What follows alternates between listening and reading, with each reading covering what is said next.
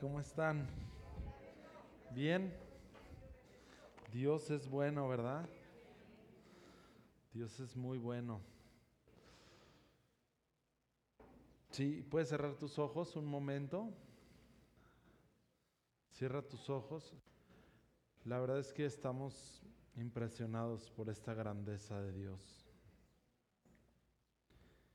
Y así con tus ojos cerrados, si puedes contemplar por un momento, si puedes traer a tu imaginación esta grandeza del océano, esta profundidad del mar,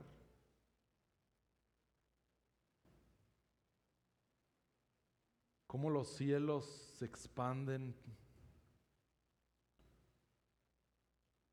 cómo el universo todo el tiempo está creciendo desde hace miles de millones de años.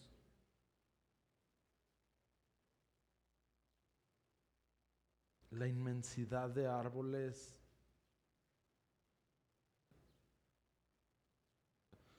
Papá, estamos asombrados completamente asombrados de tu grandeza.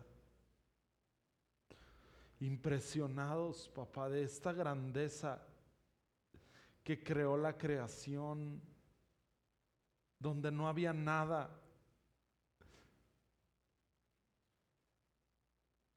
Estamos tan impresionados, papá.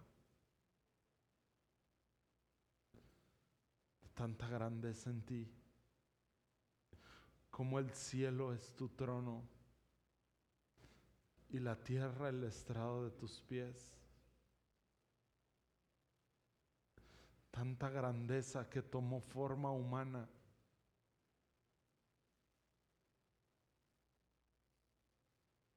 Estamos completamente admirándote, papá. Impresionados por estas dimensiones de quien tú eres. Gracias, papá. Gracias, papito. Nombre de Jesús. Cuando estábamos orando en el servicio de la mañana, yo pude ver en mi espíritu cómo mientras yo estaba orando de esta, de esta manera, la mesa comenzaba a hacerse muy chiquita, muy chiquita y cada vez se reducía más y más y más y más y más y más, hasta el punto en que la mesa quedaba muy, muy chiquita. Cuando Dios toca algo, cuando Dios toca un cáncer que parece imposible y Dios llega y lo toma, en sus manos. Inmediatamente, lo que parecía enorme se convierte en algo pequeño. No por la grandeza del problema, no por el tamaño del problema, sino por la grandeza de Él. Y lo quiero explicar un poquito más visual. Carlitos, ¿puedes traerme la silla, por favor? Alguien que esté muy alto, muy alto de aquí, el más alto de todos, ¿puede levantar su mano? Chava, Chava, yo creo que Chava está operando en fe. Chava, párate, amigo. Alguien muy grande. ¿Quién? ¿Quién? A ver, a ver. Otro más grande. Rubén está operando en fe. Ponte de pie, Rubén, para que te vean la fe impresionante que tienes. ¿Quién? Ah, tú, ven. Ven, Carlitos. ¿Pueden ver esta silla? ¿Ven, Carlitos? Esta silla tiene el mismo tamaño, ¿ok? No importa quién se siente de los dos. Esta silla tiene el mismo tamaño. Si Carlitos se sienta, o si un niño se sienta, pues esta silla parece normal, ¿verdad? Pero si alguien muy grande se sienta, puedes sentarte. La silla inmediatamente parece pequeña, ¿verdad? Ok. Porque no depende. Listo, gracias chicos. Pueden pasar a su lugar. Toma, Carlitos, llévate tu silla. Porque no depende de la, de la silla, ¿me explico? Depende de la persona que está tomando la situación.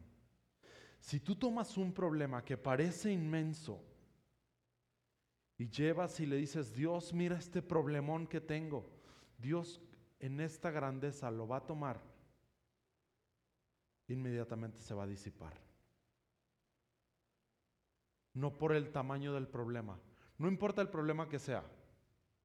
Un cáncer que parece algo interminable, un problema financiero que parece que nunca se termina, una adicción que parece imposible de salir, un problema mental que parece que no puedo salir y parece tan grande, si tú tomas y le dices a Dios, Dios, aquí está este problema, inmediatamente, a causa de la dimensidad y la grandeza que hay en él, en ese momento el problema se disipa por tanta grandeza que hay en él. Este es el Padre que tenemos. Ahora sí, vamos a empezar. Acompáñame a, al libro de Jeremías, capítulo 29, versículo 11. 29, 11.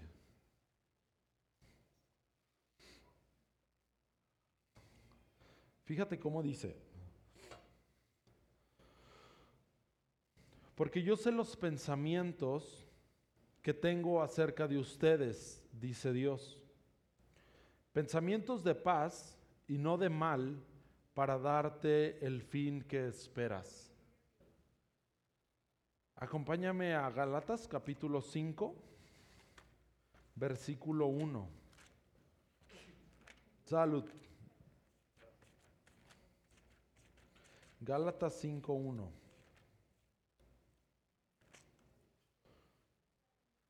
Dice, está pues firme en la libertad con que Cristo nos hizo libres. Y no estés otra vez sujeto al yugo de esclavitud. En el momento en el que todos nosotros hemos creído en Jesús como Señor y Salvador, en ese momento tú y yo experimentamos libertad. Libres. Este es nuestro estado libres de temor, libres de preocupación, libres de angustia, libres de soledad, libres de afanes, libres de ansiedad, libres de depresión, libres del poder del infierno, libres del poder del pecado, libres familia. En el momento en el que tú y yo creímos en Jesús, hoy somos libres. Esta es la verdad acerca de nosotros. Oseas 4:6 dice, el pueblo pereció porque le faltó conocimiento, porque no se dio cuenta de lo que ya era verdad acerca de mí. Tú y yo hoy somos libres. Posiblemente hay un demonio por ahí que te quiere engañar creyéndote hacer, ¿verdad? Que tú estás esclavo en un espíritu de temor. Pero esto es una, es una mentira. Porque tú y yo hoy hemos sido libres. Libres. Ahora, acompáñame a Romanos capítulo 12,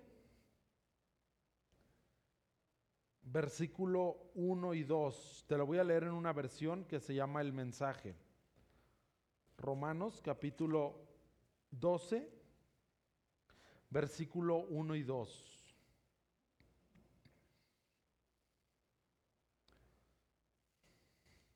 Y si estás apuntando, Apunta Hechos capítulo 7, versículo 39. Te lo voy a leer rápido. Dice, el cual nuestros padres no, no quisieron obedecer, sino que le desecharon y en sus corazones se volvieron a Egipto. Esto está hablando de cuando Dios saca al pueblo de Israel de Egipto, ¿verdad? Y los mete a una tierra prometida los hace cruzar durante un desierto, pero dice que el pueblo de Israel salió de Egipto, pero Egipto nunca salió de sus corazones. Siendo completamente libres de esclavitud, ellos se seguían viendo como esclavos. Siendo completamente libres de Egipto, ellos se seguían viendo como personas esclavas de Egipto. ¿Okay? Es que interesante, ¿verdad? Vamos a Romanos capítulo 12, versículo 1, en la versión del mensaje. Fíjate cómo dice. Si tienes tu aplicación me puedes seguir. Si no, solo escúchame y pon mucha atención, ¿sale? Dice, esto es lo que quiero que hagas. Que Dios te ayude. Toma tu vida cotidiana y ordinaria, tu vida de dormir, de comer, de ir al trabajo y de caminar. Ponla ante Dios como una ofrenda. Abrazar lo que Dios hace por ti es lo mejor que puedes hacer. No te adaptes tanto a tu cultura que te adaptes a ella sin ni siquiera darte cuenta. No te adaptes tanto a tu cultura que te adaptes a ella sin siquiera darte cuenta. En cambio, fija tu atención en Dios. Serás cambiado de adentro hacia afuera. Reconoce fácilmente lo que Él quiere de ti y responde rápidamente a ello. A diferencia de la cultura que te rodea, que siempre te arrastra a su nivel de inmadurez, Dios saca lo mejor de ti, desarrolla en ti una madurez bien formada. Hace mucho yo escuché de una persona, no me acuerdo de quién, pero escuché de una persona que, estaba, estaba hablando de esto y decía, ¿qué es? Hizo una pregunta. Lo leí, me acuerdo, era un libro. Y hace esta pregunta y dice, ¿qué es lo más importante que debe de salir de una mina? Entonces inmediatamente mi cerebro humano, ¿qué dijo? El oro, ¿verdad? El oro. Y la verdad es que no es el oro, son los mineros. Son los mineros. Fíjate cómo es bien interesante. La primera cita que leímos dice que hoy hemos sido libres. Nuestro estado hoy es de libertad. La segunda cita que leímos fue que el pueblo de Israel había sido libertado de Egipto, pero en sus corazones o en su cultura seguían metidos dentro de Egipto. Y la tercera cita que leemos es Pablo diciendo esto, cuida mucho esto, hijo de Dios. Que la cultura de la sociedad te arrastre de tal manera que llega un punto en el que ni siquiera te das cuenta.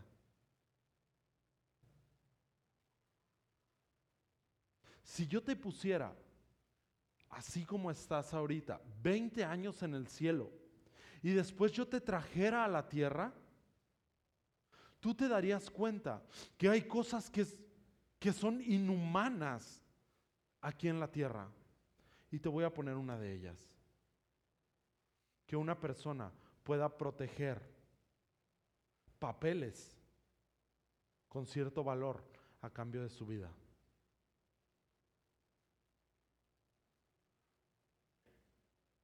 Esto es inhumano.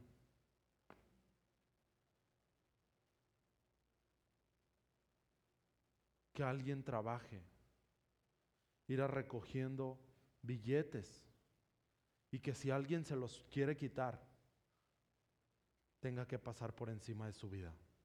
Esto es inhumano, familia.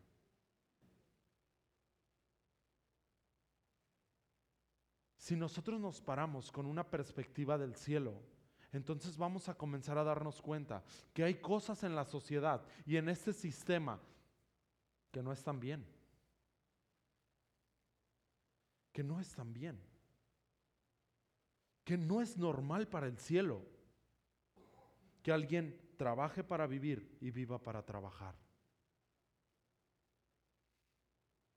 Que no es normal. Por eso Pablo estaba diciendo esto. Ten mucho cuidado, tú como hijo de Dios, porque esto está hablando a hijos que estés tan metido en la cultura, que la cultura te arrastre y que tú digas, ¿sabes qué? Mi plan nada más es tener 2.2 hijos, casarme, tener una muy, bonita familia, tener un muy buen carro, tener unas muy buenas vacaciones, tener una muy buena casa y a los 70 años jubilarme.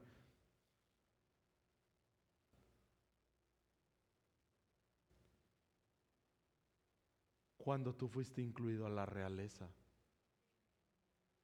cuando hemos sido diseñados para tomar un trono por el simple hecho de que somos hijos del rey y nuestro destino es el trono.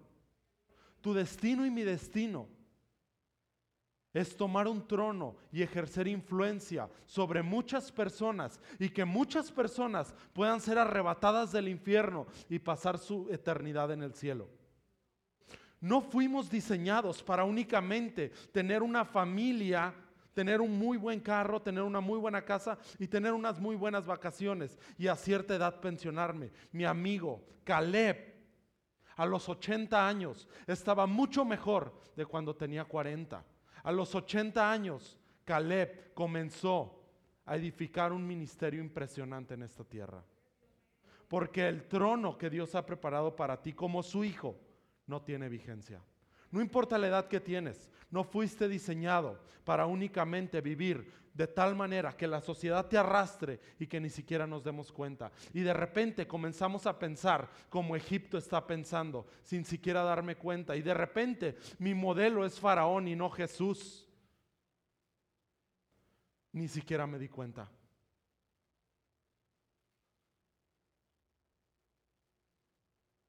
Como hijos de Dios estamos incluidos en el palacio.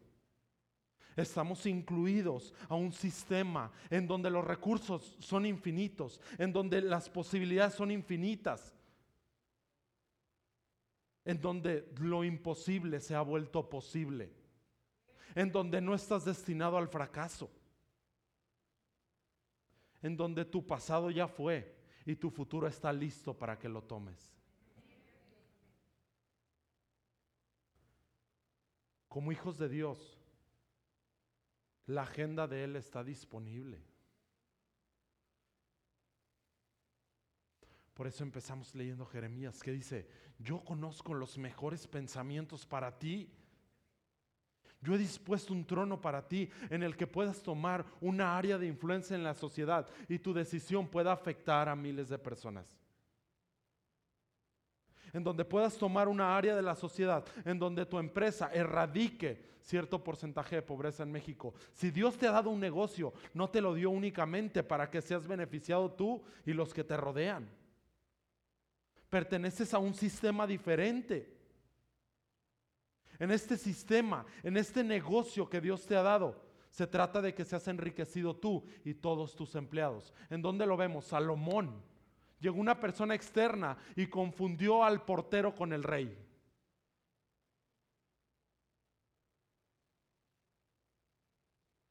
No seamos arrastrados como hijos del rey, como la realeza que somos, con, con recursos ilimitados, a un sistema y ni siquiera nos damos cuenta, porque luego estamos tratando de resolver conflictos de acuerdo a Egipto y no de acuerdo al reino.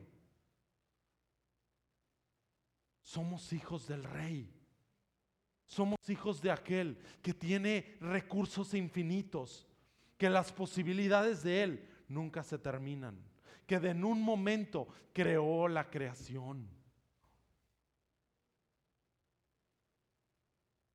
Qué impresionante lo que está diciendo Pablo, porque les decía a los hijos, estamos metidos en esta cultura, pero cuida mucho que no estés pensando de repente como esta cultura piensa. Porque aunque hemos sido libres de Egipto, también Egipto tiene que salir de nosotros.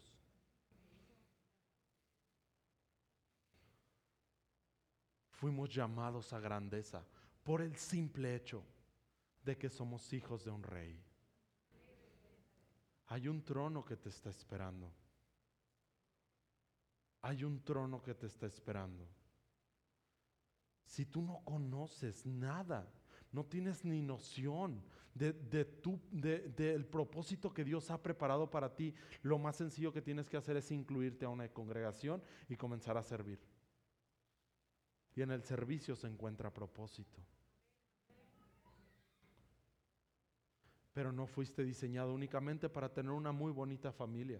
Eso déjaselo a alguien que no ha sido incluido en la familia real. Tú fuiste incluido para que el gobierno del cielo avance aquí en la tierra. Para que el reino siga creciendo aquí en la tierra. A esto fuiste incluido. Este es el trono que está disponible para ti, en el área que estés. Cuando Jesús nos dice que somos la sal, está hablando de que la sal, ¿verdad? La sal está el plato y la sal se echa en toda la comida, no en un rinconcito. Si tú le echas en un rinconcito, ¿qué sucede? Pues la comida no sabe buena. Pero si tú le echas en todo, entonces ¿qué sucede? Cobra sabor. Por eso es que Dios estratégicamente, aunque posiblemente no te diste cuenta y hoy lo estás haciendo, Dios te puso en ciertas áreas de la sociedad específica. No estás solo, Dios lo hizo intencionalmente y te metió en esa empresa y te metió en ese negocio y te metió en ese ramo y te metió en esas ventas y te metió en este ministerio para que intencionalmente el reino se ha impregnado en esa parte de la sociedad. Pero Dios no, no pretende que te quedes en ese lugar. Dios pretende que llegues al punto más alto en ese lugar donde estás y tu decisión pueda beneficiar a muchos. Porque somos hijos.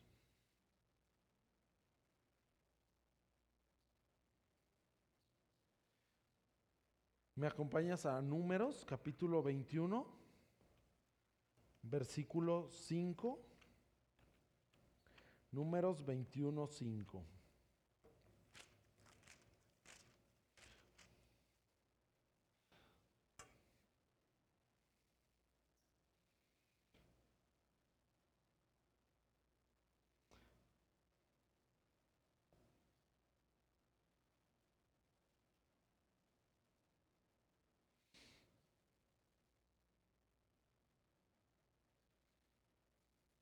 ¿Listos? Fíjense cómo dice. Y habló el pueblo contra Dios y contra Moisés. ¿Por qué nos hiciste subir de Egipto para que muramos en este desierto? Pues no hay pan ni agua y nuestra alma tiene fastidio de este pan tan liviano. Ahora, ¿qué sucede? El pueblo de Israel estaba en Egipto, ¿verdad? Estaba en Egipto sirviendo y de repente pues Dios escucha el clamor de su pueblo y Dios los saca de Egipto. Los saca con señales y milagros y todo esto, ¿verdad? Pero sucede que a Moisés le da una vara. Le da una vara a Moisés y cuando Moisés está caminando, ya saliendo de Egipto, dice que se encuentra al mar, ¿verdad? Al mar rojo. Y entonces detrás de ellos vienen todos los egipcios porque ya se habían arrepentido de dejar ir a sus esclavos, ¿verdad? Entonces Moisés está enfrente del mar rojo y pues todos los israelitas le dicen, oye Moisés, haz algo. Y entonces Moisés le voltea con Dios y le dice, Dios, haz algo, ahí vienen los egipcios y aquí está el mar rojo. Y entonces Dios le responde a Moisés esto y le dice, Moisés, te he dado la vara, levántala. Y entonces yo creía que Moisés había hecho esto, ¿verdad? Pero entendí que Moisés hizo esto. ¿Te acuerdas quién murió así? Jesús. Porque solamente a través del sacrificio de Jesús tú puedes ser libre de Egipto. Solamente a través del sacrificio de Jesús tú puedes ser libre de Egipto. Hoy hemos hecho libres. Entonces, cuando yo estoy parado en esta libertad y viene un pensamiento que trata de regresarme a Egipto, yo necesito voltear a ver el sacrificio de Jesús y decir no, porque Él se hizo pobre para que yo fuera enriquecido. No, porque Él ganó sanidad en esa cruz. No, porque Él ganó paz en esa cruz. No, porque Él ganó la vida de mis generaciones en esa cruz. A través del sacrificio de Jesús, yo puedo ser libre de Egipto. Y entonces cruzan el Mar Rojo y llegan al desierto y están en el desierto y entonces siguen caminando. El plan era que duraran cuatro días en el desierto. ¿Y sabes cuánto tiempo duraron? 40 años. De cuatro días se fue a 40 años. Estaban en el desierto y le decían, Moisés, acabamos de leer ahorita en el 21, Moisés, ¿por qué nos sacaste de Egipto para venir a morir al desierto? Allá había agua. ¿Tú crees que Dios te liberó de las llamas del infierno para dejar que batalles con una enfermedad? No. Si Dios te libró de las llamas del infierno, puede librarte de esa enfermedad. Si Dios te libró de las llamas del infierno, puede librarte de esa deuda. Si Dios te llamó de las llamas del infierno, Dios puede sacarte de esa depresión. Si Dios te llamó de las llamas del infierno, puede librarte de, de esa depresión.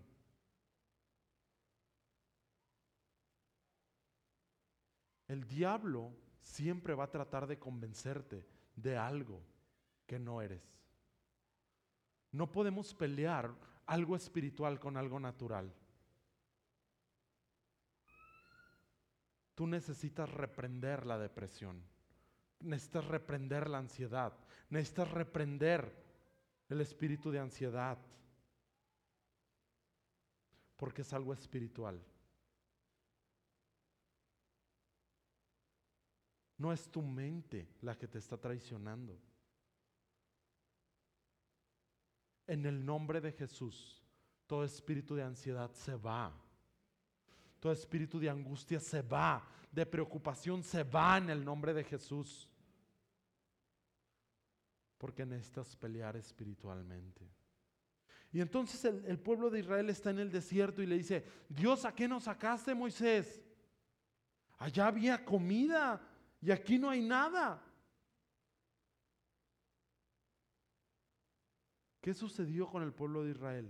Dejaron de poner su mirada en el futuro y comenzaron a poner su mirada en el presente.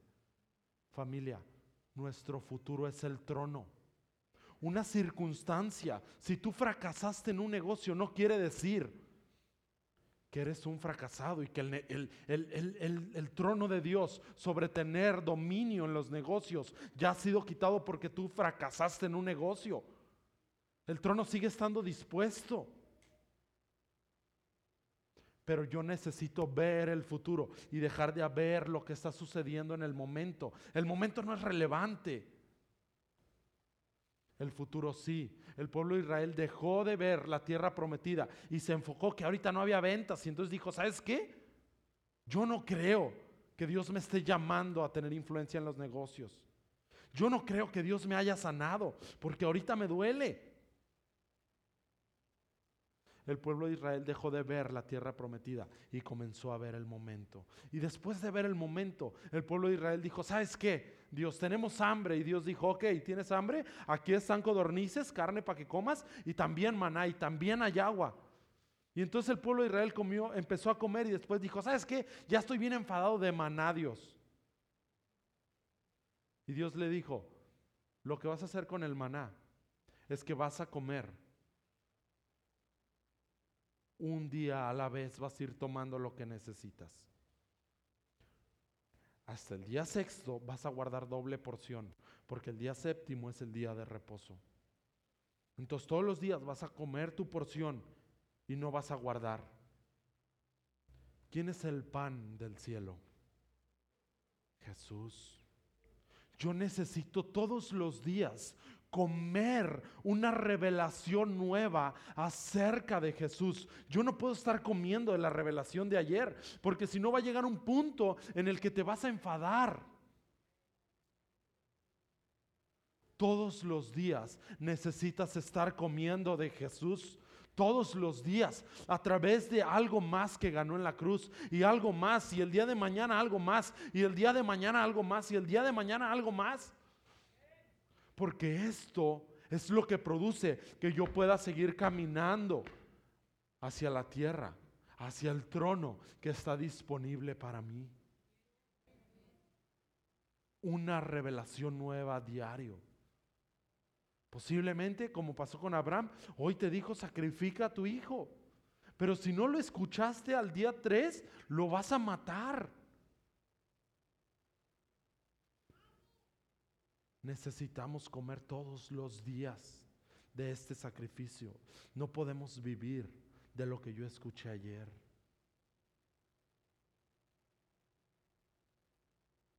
Dios nos ha incluido en su familia.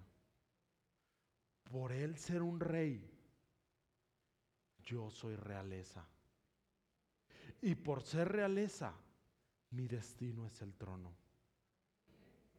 Gálatas 4.1 dice, mientras el heredero es niño, en nada difiere del esclavo sino que está bajo tutores y curadores hasta el tiempo señalado por el Padre. El Padre por esto es que te ha incluido en una casa donde hay padres, donde hay conclusiones que siguen estando, porque yo crecí en Egipto, siguen estando. Por eso estoy bajo tutores y curadores que están arrancando esas conclusiones, que me están diciendo, mira, así no es, necesitas comenzar a pensar diferente, necesitas creer esto, necesitas caminar de esta manera, necesitas incluirte en este ministerio, necesitas ir hacia allá, necesitas regresarte, necesitas agacharte, necesitas comenzar a estudiar la universidad, necesitas comenzar a estudiar música, necesitas comenzar a estudiar negocios, necesitas comenzar a estudiar cómo funciona el dinero, necesitas comenzar a estudiar medicina.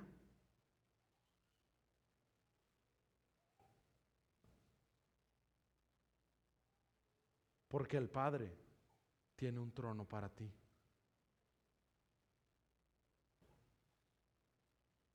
Que está disponible. Hay tanta grandeza en nosotros. Hay tanta grandeza en Él.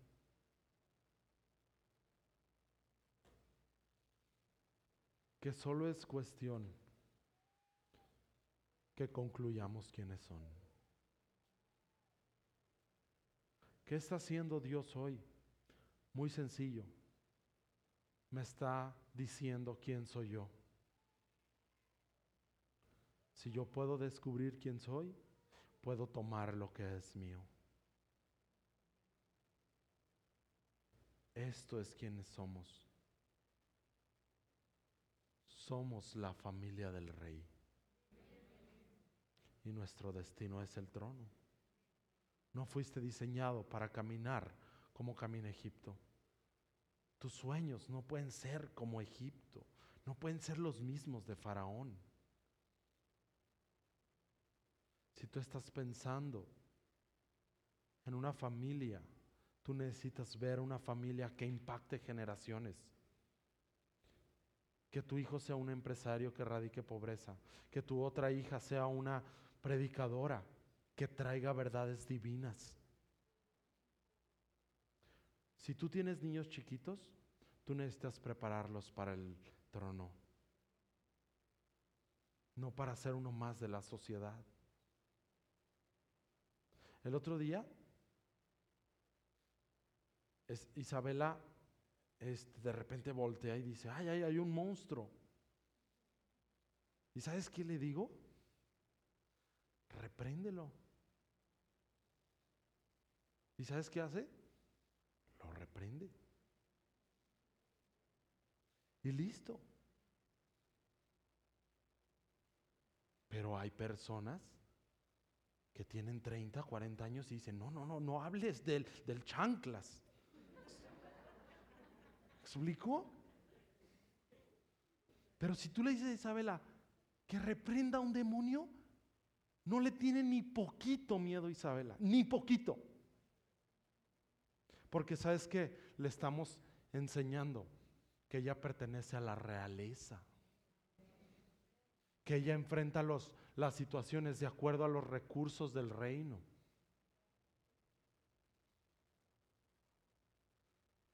Estos somos familia. Estos somos. No vamos a llegar a ser. Estos somos ya. Y hay un trono disponible para ti. No importa la edad que tengas. Si tienes 10, si tienes 20, si tienes 70 o si tienes 100. El trono sigue estando disponible. Y te está esperando. Te está esperando. Lo que has conquistado hasta este momento no es el fin. Hay más. Hay más. Y hay más. No importa lo que has conquistado, hay más. Tus recursos no son los recursos de Egipto, son los recursos del reino. Tus posibilidades no son las de ellos, son las del reino. Tu identidad no es la que ellos tienen, es la que Dios te ha dado. Si tú eres joven o no tan joven, ¿verdad? Y pasas mucho tiempo en redes sociales, yo te aconsejo, ¿verdad? Como un consejo, que no lo hagas tanto. Como joven, siempre la cultura de Egipto te va a estar arrastrando a compararte y te va a decir, mira, tú tienes 20 años y no tienes nada, estás estudiando y él tiene 20 y ya tiene un Ferrari. Y entonces tú vienes a frustración. Pero tú no caminas en base a tu modelo de faraón, tú caminas en base a tu modelo que es Jesús. Y entonces todo cambia. Dios está con nosotros. Vamos a Gálatas, perdón, a Proverbios.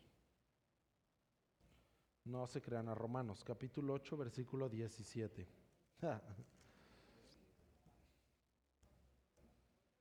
Romanos 8, 17.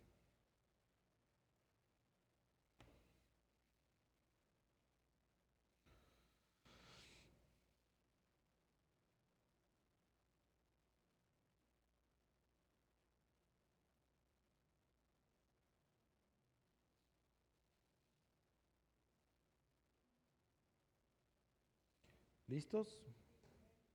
Ok. Dice, y si hijos, también herederos, herederos de Dios y coherederos con Cristo. Cierra un momento ahí tus ojos y medita por un momento en estas palabras que acabamos de leer. Son impresionantes.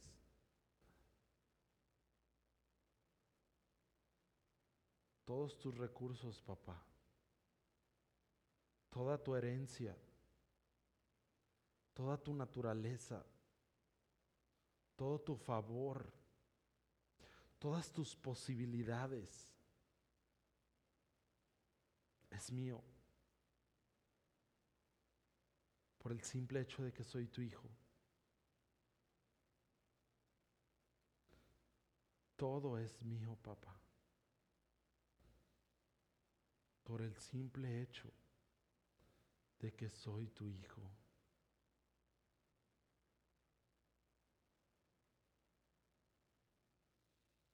Gracias, papá.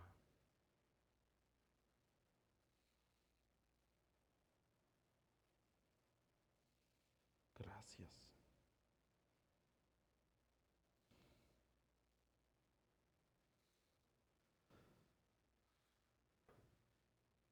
En Génesis capítulo, tú lo lees la historia en tu casa, pero en el capítulo 37, Dios le da un sueño a un chico y le dice, José, este es el sueño. José está parado y de repente todos se le empiezan a inclinar y después el sol y las estrellas. Y José dice, claro, para esto he nacido. He nacido para ser rey. Y luego les dice a sus hermanos, a ver, ustedes adórenme y póstrense. Y sus hermanos pues lo terminan vendiendo esclavo por loco, ¿verdad? Y entonces pasan los años y conforme van pasando los años, pues lo venden a José, termina en Egipto, termina siendo esclavo Y después, como esclavo, le empieza a ir muy bien en la casa de Faraón.